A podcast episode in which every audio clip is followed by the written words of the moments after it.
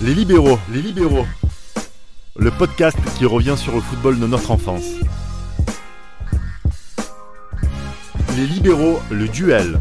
Qui d'autre que Patrick Vieira et Roy Keane pouvaient mieux illustrer les rencontres au sommet de la Première Ligue lorsqu'Arsenal et Manchester United étaient plus que régulièrement à la lutte pour le titre de champion entre 1996 et 2005, les deux joueurs légendaires de leur club ont cristallisé les tensions entre deux formations qui ne s'aimaient pas. Ils se détestaient, on les adorait.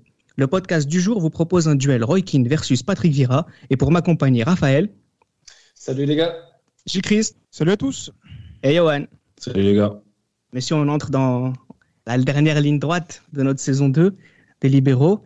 Et euh, c'est une belle façon de commencer cette dernière ligne droite avec euh, ce, ce, fameux duel qui a, qui a égayé nos, nos, nos années d'enfants.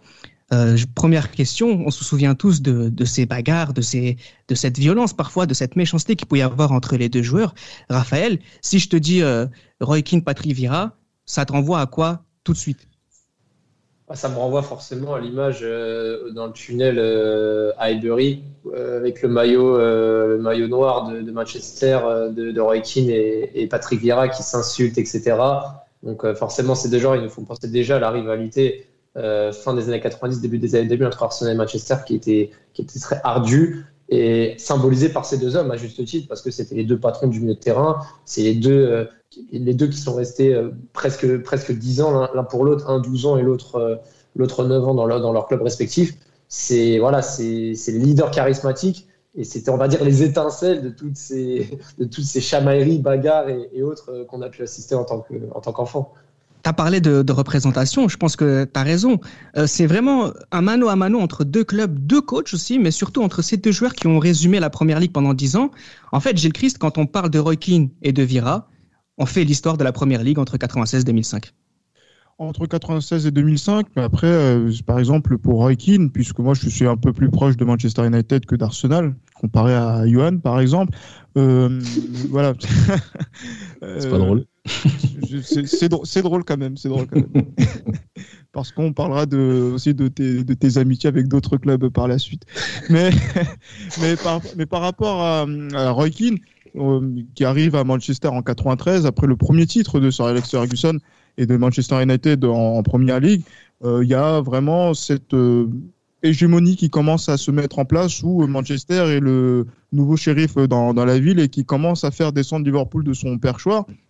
Et Roy symbolise cette, cette époque-là, même s'il y avait Cantona sur les premières années, quand il va prendre le flambeau au moment où Vieira aussi va arriver en, première ligue et aussi va prendre du galon euh, du côté d'Arsenal avec le doublé euh, en 98, euh, Roy prend les rênes de, Manchester, le capitana, et il va y avoir cette rivalité qui va perdurer, on va dire, tout au long de, de, ces, années-là jusqu'en 2005. Et c'est vraiment un, ça cristallisait un moment très fort de la première ligue où la rivalité était à son paroxysme entre ces deux équipes, où chacun se rendait coup pour coup saison après saison.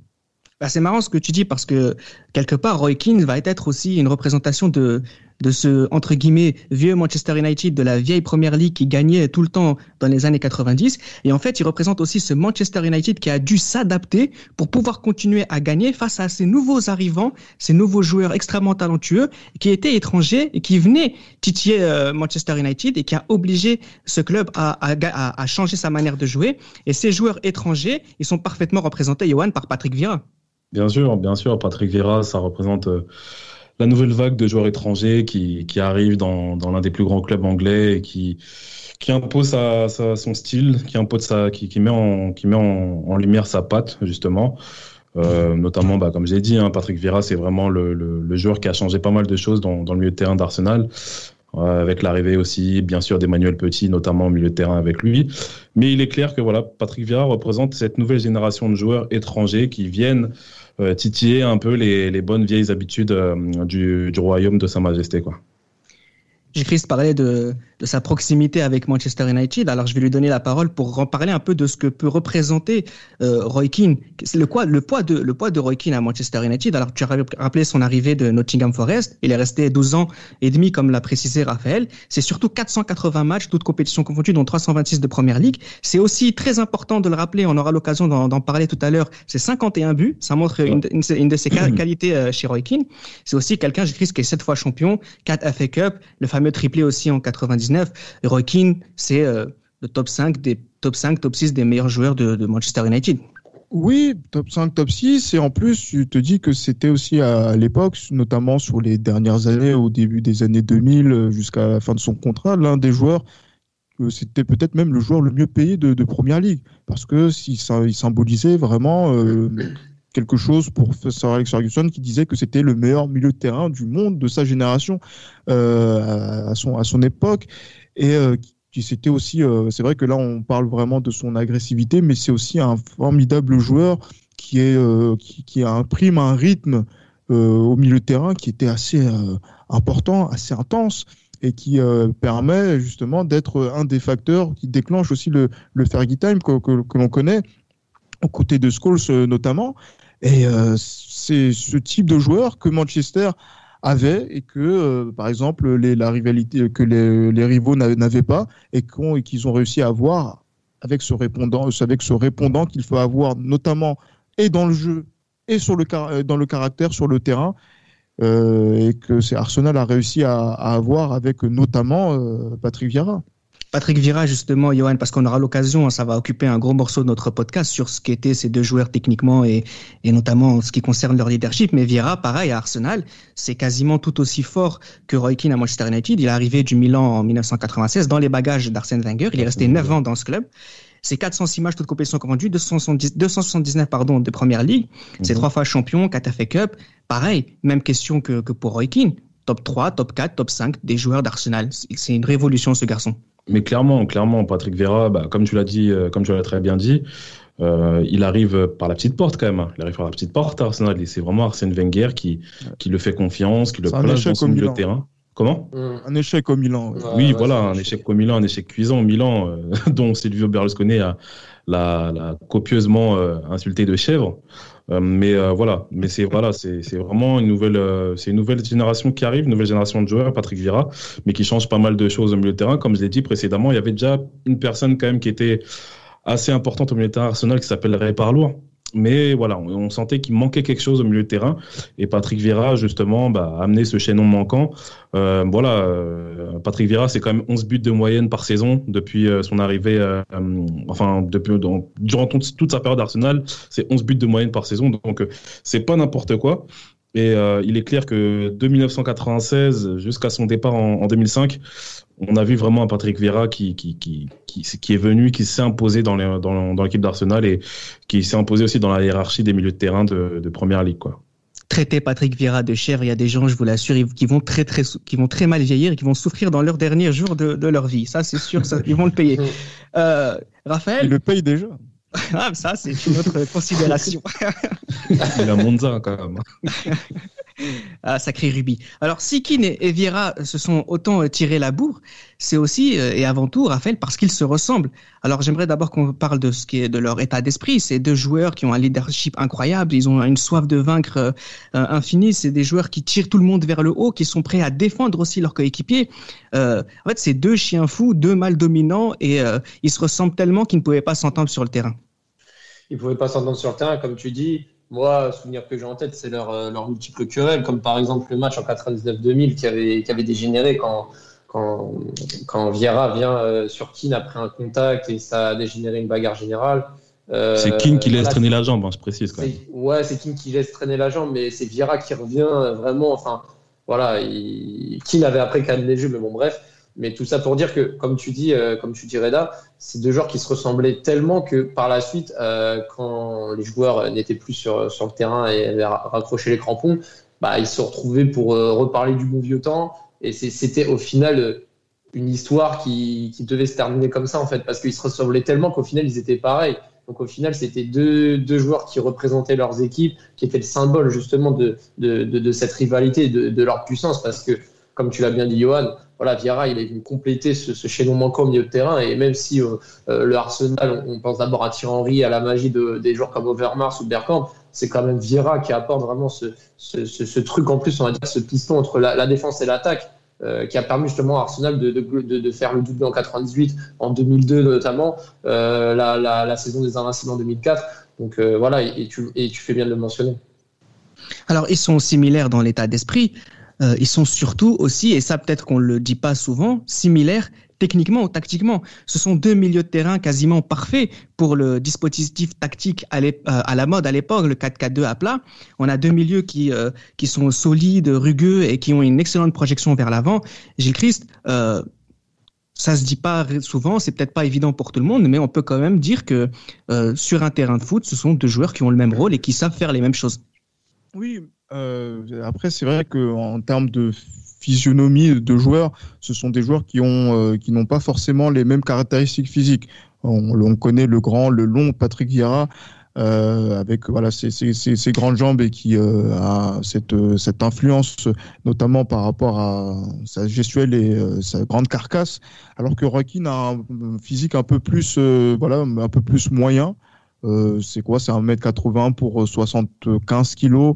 Donc c'est euh, voilà, plus, plus petit. Mais euh, c'est vrai qu'il se ressemble notamment dans la façon de justement imposer encore une fois le rythme, de, se projeter vers l'avant au milieu de, terrain et de, de, créer aussi des occasions de but et le surnombre aussi en attaque euh, sur certaines sur certaines situations. Il y a, on se souvient de, de, très beaux buts de Patrick Vieira dans, où il perce dans l'axe ou après il finit par un très joli euh, avec euh, avec piqué. un joli piqué avec mm. beaucoup de, de, lucidité.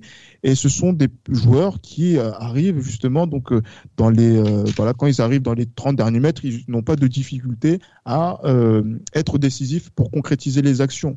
Et pour Roy Keane, on a plus ce côté un petit peu plus bad boy qui, qui ressort, mais alors qu'il est, euh, je, je, le dis, je le répète, un formidable joueur de football avant tout.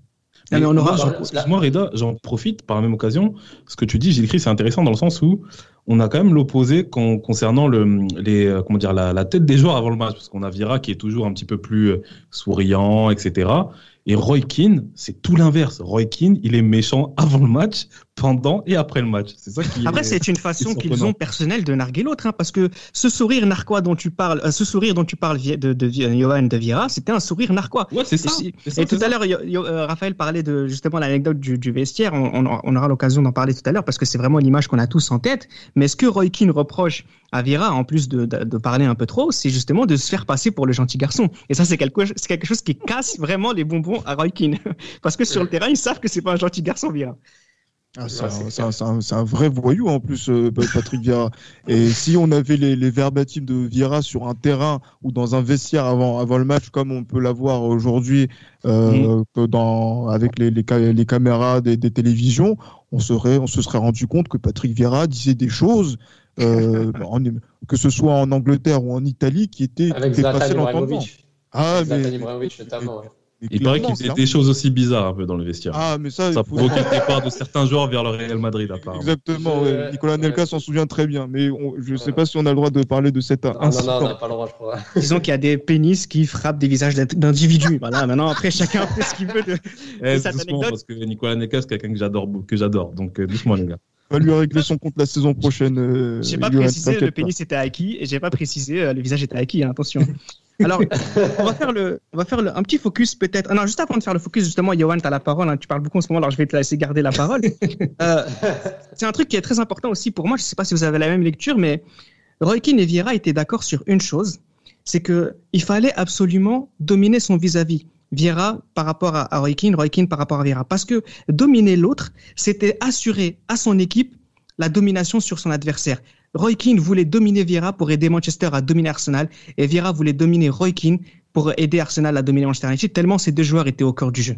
Oui, oui, mais clairement parce que quand on parle de quand on parle de âme, d'âme du club en fait, d'âme de l'équipe, mais c'est exactement ce cas de figure là. Quand, quand Roy Keane n'est pas en forme, Manchester n'est pas en forme. Quand Vieira n'est pas en forme, Arsenal n'est pas en forme. Et bien sûr que la, la, la domination justement d'un club à cette période-là d'Arsenal ou de Manchester, elle dépendait énormément de ces deux milieux de terrain-là. Et bah, comme à titre d'exemple, Roy Keane en 1999 euh, fait la saison, l'une de ses meilleures saisons après la, grosse blessure qu'il a eue la, saison d'avant.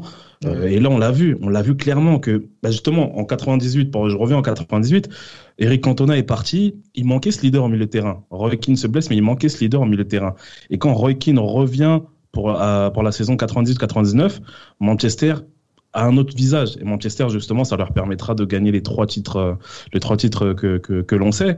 Mais Roy Keane, la saison qu'il fait, elle est extraordinaire. Et que ce soit en Ligue des Champions, notamment son match contre la Juventus, que ce soit en Cup euh, contre Arsenal, bon, même s'il prend un rouge euh, au, au, au, Villa Park, mais même l'ensemble de la saison, c'est voilà, on, montre vraiment que Roy Keane du côté de Manchester et Vieira cette saison 2002 où vraiment il change de, il change de, il change de dimension et que, que dire en 2004 ce que ce que c'est on sent vraiment que si ces deux-là ne sont pas en forme, les deux clubs ne peuvent pas prendre le dessus euh, l'un sur l'autre. C'est pas, pour, pas pour Désolé, je, voulais juste rajouter par rapport à ce que disait Johan. C'est pas pour rien que Ferguson euh, lui, lui octroie le, brassard en 97 euh, après le départ de Cantona. Et comme tu dis, en plus, malgré qu'il n'ait pas fait les deux finales en 99 de Ligue des Champions de la FA Cup à cause de suspension, il a, on va dire qu'il a il a passé outre de sa, de sa grosse blessure au genou. Puis en 99-2000, qui fait, enfin, pour moi, c'est sa meilleure saison en Manchester United. Il est lui-même, il est même élu meilleur joueur de la, de la saison première. Alors, justement, parlons-en.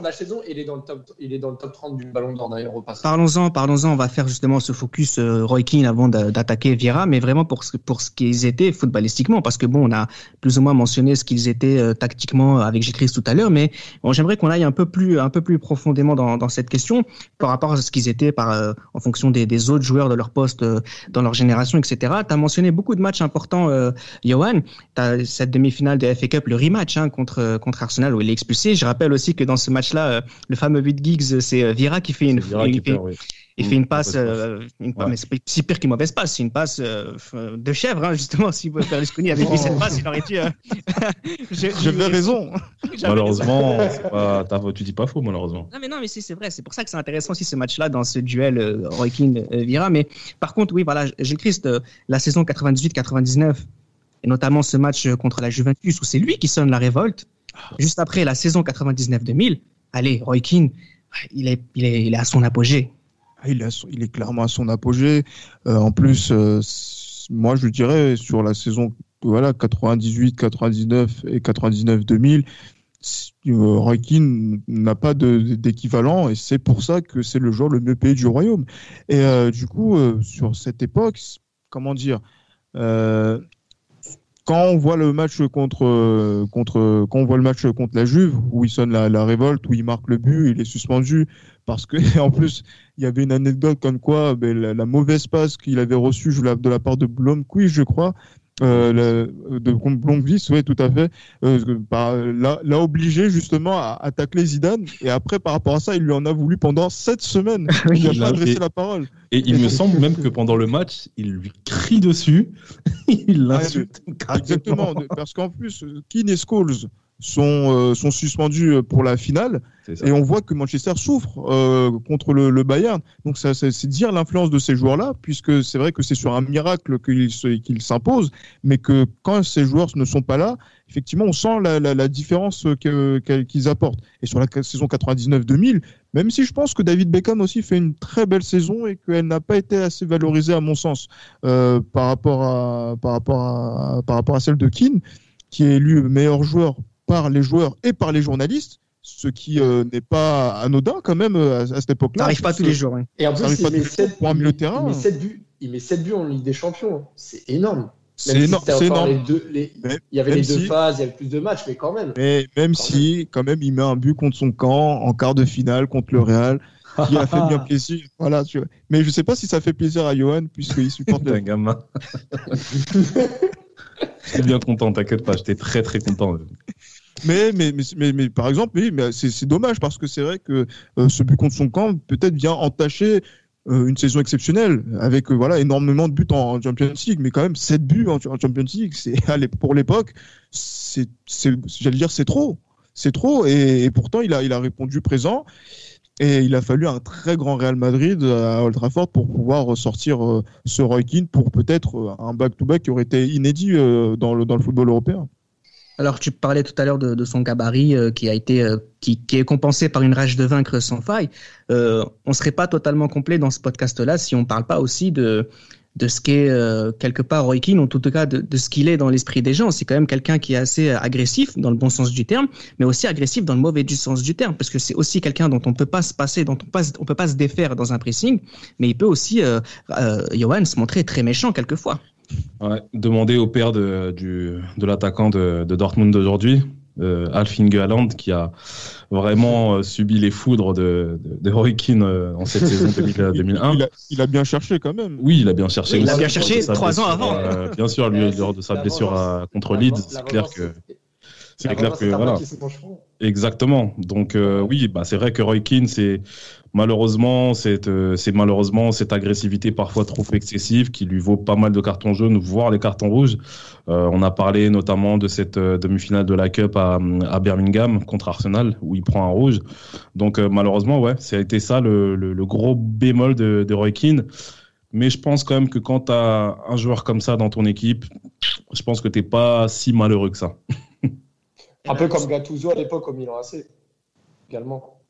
Mais par exemple, là, tu viens de parler des, des cartons hein, de, de Roy Keane. Et ça qui est intéressant, c'est que celui qui a le record des cartons rouges en première ligue, c'est Patrick Vieira, avec 8 cartons rouges.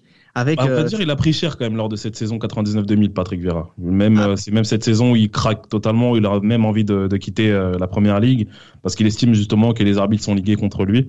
Donc euh, c'est vrai que Vieira aussi a pris pas mal de cartons, notamment lors de cette saison. Ah, mais, mais, je pense que parfois, quand, quand tu as le record de la première ligue, on peut pas dire que c'est toujours parce que les, les, arbitres ils sont méchants quand même. S'il en oui, mais voilà, je suis supporter d'Arsenal, donc je dirais que c'est un complot. Ouais, c'est quand il rate son penalty aussi contre Galatasaray, ça a pas dû aider aussi. Hein. Ah. Ça, c'est un complot, ça aussi, Johan, non Je ne vois pas de quoi vous parlez, mais bon, continuons. Nous on parlons de Première Ligue et pas on de va faire, On va faire un podcast sur les grandes déceptions d'Arsenal. Je pense que la liste est assez longue. Je pense aussi. Non, je rigole. Alors justement, Vieira, euh, ce record de carton rouge, c'est peut-être son seul défaut finalement, parce que la pieuvre, hein, c'est ce joueur qui est aussi grand et à la fois aussi grand et agile, avec un volume de jeu incroyable, projection de balles, protection de balles. Euh, il sait aussi très bien aider les ses coéquipiers quand ils sont euh, tout devant. Il a un, une faculté de, de, de, jouer court, de jouer long avec absolument aucune difficulté.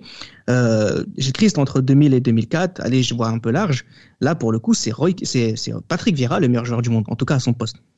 À son poste, ouais, effectivement. En plus, euh, il y a cette année de 2001, même si je pense, et j'espère que on aura l'opportunité d'en parler, euh, que Pires en 2001 était, était, pas mal en tant que joueur français, mais c'est lui, c'est Patrick Vieira qui est élu joueur français de l'année en 2001. Et euh, c'est vrai que sur cette période, au milieu de terrain, pour Patrick Vieira, c'est quand même c'est la, la référence.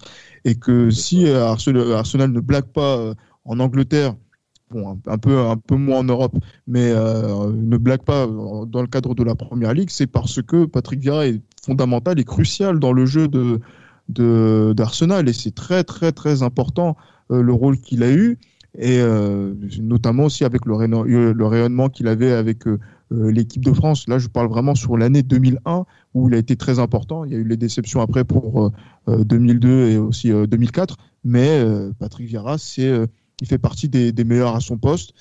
Comme d'autres, c'est vrai que là, tout, à l'heure, Raphaël avait cité Gattuso, même si je pense qu'il était encore un cran en dessous, Mais voilà, avec les Claude Makelele, avec les, les Roy Kidd, ce sont des, ce sont des joueurs qui, euh, devant euh, la défense, euh, sont omniprésents. Et en fait, c'est, tu parlais de Pieuvre tout à l'heure pour parler de, de. C'est vraiment ça, en fait. On a l'impression qu'il est multifonction et qu'il a une influence qui, voilà, qui touche à la fois les défenseurs, les milieux ou même les, même les attaquants. C'est tellement impressionnant en termes de volume de jeu. Très à l'aise avec euh, Parlour, très à l'aise avec Emmanuel Petit, qui considère comme étant le meilleur joueur français avec lequel il a joué à Arsenal. Extraordinaire avec Gilberto Silva, Raphaël. Finalement, peu importe son coéquipier au milieu de terrain, Vira est toujours présent, est toujours le leader et toujours le plus fort. Exactement. Je vais rebondir sur ce que dit Chris. En fait, moi, ce que je trouvais vraiment impressionnant chez lui, c'est voilà, il était long, mais il prenait beaucoup d'espace, un volume impressionnant. Piston défense-attaque, il lançait des contre-attaques, côté droit dans l'axe il était au démarrage, à la finition, et il gardait sa lucidité devant le but. En fait, c'est ça qui est impressionnant, c'est qu'en plus, voilà, il, il, mettait des frappes de l'eau. Moi, je pense, euh, je sais pas, à, sa frappe barre en 30, je sais plus c'était contre qui en, en, première ligue, sa demi-volée avec la France contre la Corée du Sud. Enfin, il, sortait toujours des belles frappes, mais aussi des, actions pleines de lucidité. Euh, pour revenir aussi sur euh, l'année 2000, je pense aussi que l'arrivée de Pires et de Woodthorne, cette année-là, l'a aussi un peu rassuré, parce que peut-être qu'il en a un peu marre de la première ligue, mais je pense que ça a dû jouer en sa faveur pour, pour qu'il reste à, Arsenal. Mais, mais, mais, mais, en tout cas, par la suite, euh, vraiment, je pense que là, ça a été l'année déclic 2000-2001. Il fait une année exceptionnelle et, et, et, s'ensuit les, les, les, différents, les différents exploits. Mais en tout cas, moi, Vieira, franchement, c'est le mec, même avec l'équipe de France, hein, au Mondial 2006 par la suite, c'est vraiment le gars qui, qui, va te sortir de, de, pétrin, il va, il, va te passe, passe décisive, but. Enfin, moi, je pense même à la passe décisive à l'Euro 2000 pour Djorkaeff contre l'Espagne, par exemple. Enfin, je, dérive un peu la première ligue, mais, mais des actions qui m'ont marqué. Tu vois, des altruistes, décisifs, euh, récupération de balles, contre-attaque, attaque, il, était complet, il était vraiment complet et, et, malgré sa grande taille. Et, forcément, l'avantage qu'il avait par rapport à Roy c'est que il avait aussi la grande taille, donc euh, duel aérien, etc. Forcément, c'était à son avantage aussi. Et je voulais dire aussi un truc par rapport à Patrick Vieira pour les pour l'équipe de France. Peut-être qu'on va y revenir un petit peu plus tard. Mais franchement, Didier Deschamps, il avait la chance d'avoir deux béquilles à l'Euro 2000, qui étaient euh, Vieira euh, à sa droite et euh, Petit à sa, à sa gauche, parce que je pense que si il avait été esselé à ce moment-là, il aurait il aurait vraiment souffert. Et je pense que son histoire avec l'équipe de France se serait très très mal terminée. Et donc il peut remercier Patrick Vieira notamment comme, comme, enfin, comme Vira peut remercier Deschamps aussi de, de bon bref on peut, on, aura l'occasion de parler c'est le c'est le Juventino qui parle mais de toute façon Didier Deschamps n'a absolument aucun Didier Deschamps n'a absolument aucun défaut à part celui d'être coach bon euh, alors justement en parlant de coach euh, ce qui est intéressant aussi avec euh, ces deux joueurs, Roy Keane et, Patrick Vieira, c'est le rapport qu'ils ont avec le coach qui les a accompagnés tout au long de leur carrière, en tout cas tout au long de leur carrière dans ces clubs-là. Et c'est de ça dont j'aimerais qu'on parle un peu maintenant. Euh, d'abord, la, relation qu'il y a entre euh, Patrick Vieira et, Arsène Wenger, qui est aussi très intéressante parce que déjà, la première personne qu'il avait dans ses bagages, euh, Arsène, Arsène Wenger, Arsène Hu, avant qu'il vienne, c'était Patrick Vieira qui l'avait dans ses bagages. Et j'ai envie de dire aussi, vous pouvez le mentionner si vous voulez, même si, on n'est pas obligé d'aller profondément, mais c'est aussi au départ de Patrick Vieira que Arsène Wenger commence aussi à, chuter. Donc je ne sais pas ce que vous en pensez. Quel regard vous avez, Johan, tiens, le Gunners, quel, regard tu portes sur la, relation Wenger-Vieira? Ah, je vais être, je veux dire un, terme un peu bateau, c'est une relation père-fils qu'il y a eu. Comme j'ai dit, dans le sens où, euh, dans le sens où euh, bah, Arsène Wenger arrive, euh, n'est pas très connu, donc Arsène Wenger met dans ses, ramène dans ses bagages quelques joueurs français, notamment Vieira, Gilles Grimandi et Rémi Garde, et Emmanuel Petit aussi. Donc Patrick Vieira, comme je vous l'ai dit précédemment, il vient du Milan AC par la petite porte, donc personne ne le connaît. Donc je pense que ce qui est intéressant avec Arsène Wenger, c'est que lorsqu'il est, euh, lorsqu'il inclut un joueur dans un projet, il ne le lâche pas, même s'il y a des périodes un peu plus difficiles.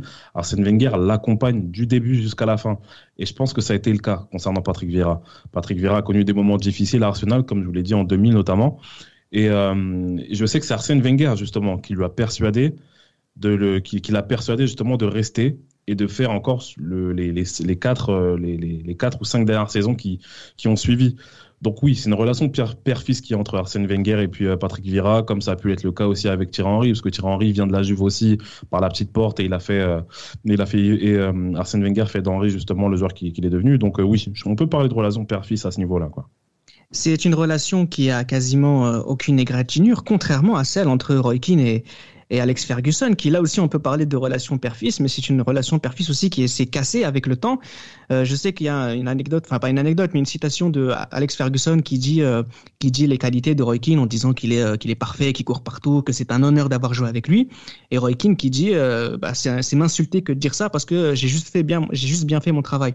Et j'ai triste la manière dont leur histoire s'est terminée hein, cette année 2005, cette histoire de contrat qui se déchire. je sais pas quelle lecture tu as de, de cette relation parce que ils se sont fait mutuellement. Et puis en même temps, il y a comme un goût amer qui reste entre les deux et qui fait que ça gâche un peu cette belle histoire. Oui, effectivement. Après, euh, quand je pense que c'est Sir Ferguson qui en parle bien dans, son livre, euh, où il parle euh, de cette dernière saison, ou même voilà, de la saison d'avant, où en, en tournée en, stage de préparation au Portugal. Keane commence à, ben, comme il, a toujours fait, hein, que ce soit que ce soit en équipe nationale ou avec Manchester, se plaint parfois de la qualité des installations, où euh, là où justement euh, Ferguson lui disait que les installations étaient plutôt pas mal. Et en fait, il avait vu des attaques, euh, on va dire, en placées contre Carlos Queiroz notamment.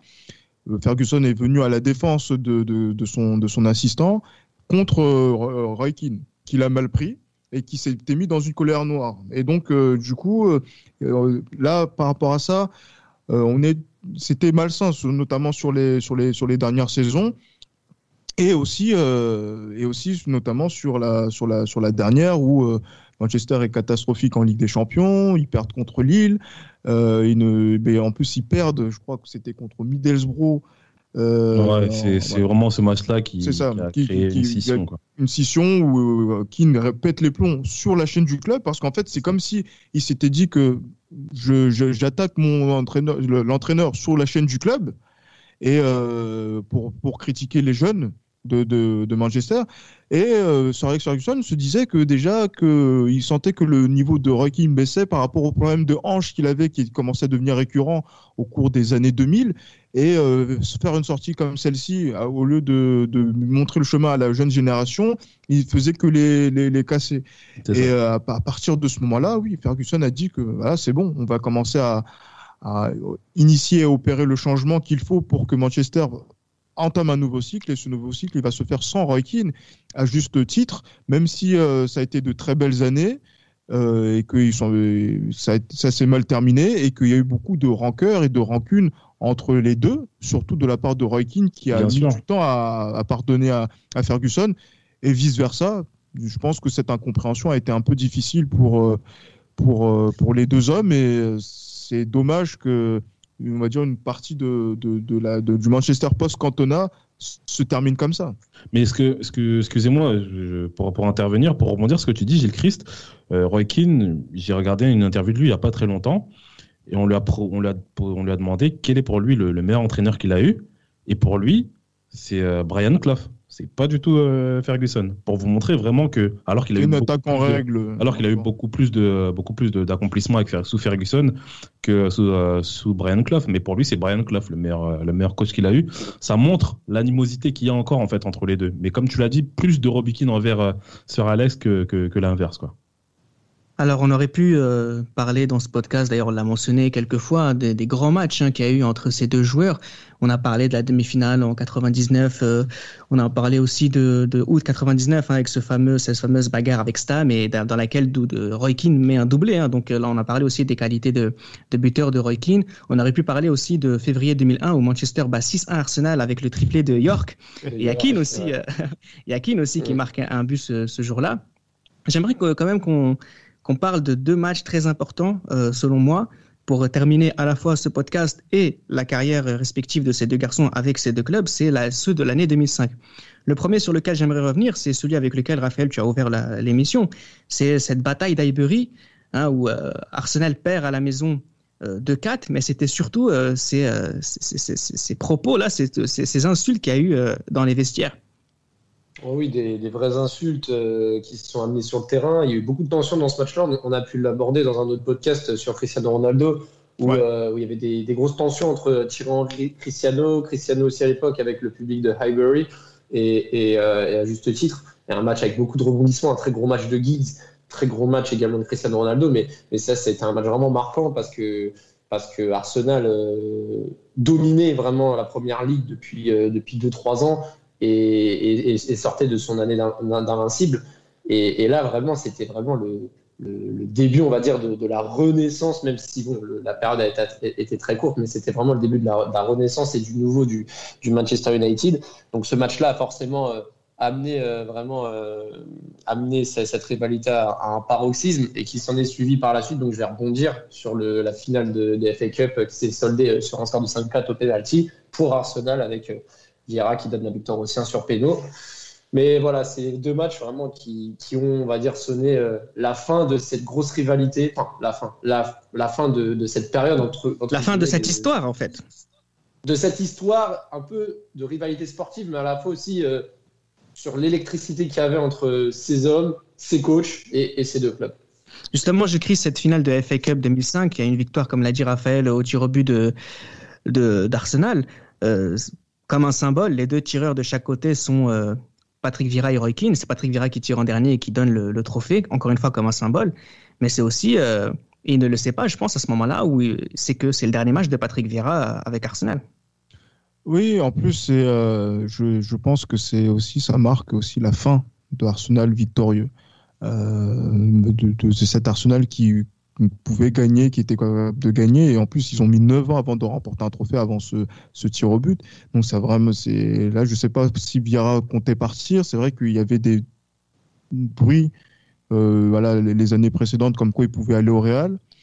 Et euh, euh voilà, sur cet été 2005, en plus, on, on est revenu dessus sur, un, sur le, podcast sur l'équipe de, de Capello quand Vieira arrive, euh, c'est vraiment un coup de tonnerre dans, le, football européen parce qu'on sait la valeur de Patrick Vieira à cette époque-là. Il est au sommet de son physiquement, de, tout ce qu'il pouvait faire. Il a 29 ans, il est indispensable, c'est le capitaine de l'équipe de France avant que Zidane ne revienne. Euh, c'est euh, oui, là quand tu vois ce, joueur-là sur cette année 2005, il met le penalty. ouais, on va dire qu'il clôt une page très heureuse de, Arsenal. Et, euh, donc, dans, de l'autre côté, euh, un, joueur comme Roy Keane, c'est euh, peut-être que là, il sent que l'équipe ne va plus être compétitive. Déjà, de mes souvenirs, Ruud Van Nistelrooy avait déjà fustigé le recrutement de Manchester United et il voulait partir dès 2005 au, Real. Donc il y avait vraiment cette idée de tourner une page et que cette saison 2005-2006 n'allait pas être une saison très réussi pour, euh, pour Roy mais qui a précipité son départ. Mais c'est vrai que voilà, 2005 marque un tournant dans cette rivalité. Et surtout, ça marque aussi un tournant parce qu'il y a aussi euh, Chelsea qui montre bout, de, le bout de son nez que la rivalité va être ailleurs pas que Chelsea, justement, j'allais en venir. Alors, juste pour être précis par rapport à, à ce faux non-départ au Real, il explique après, en fait, qu'il qu'il regrette de, que Arsenal n'ait pas insisté pour le garder. Et il a expliqué que s'il avait su que ça se serait passé comme ça, j'aurais dit oui au Real et c'est un des gros regrets de sa carrière. Là, tu viens de parler de, de Chelsea qui fait la transition entre euh, Arsenal et le retour, le renouveau de Manchester United. Moi, j'aimerais, pour terminer le podcast, et là, je donne la parole à, à Johan, c'est que les victoires de Chelsea se font notamment grâce à un certain Claude Makelele.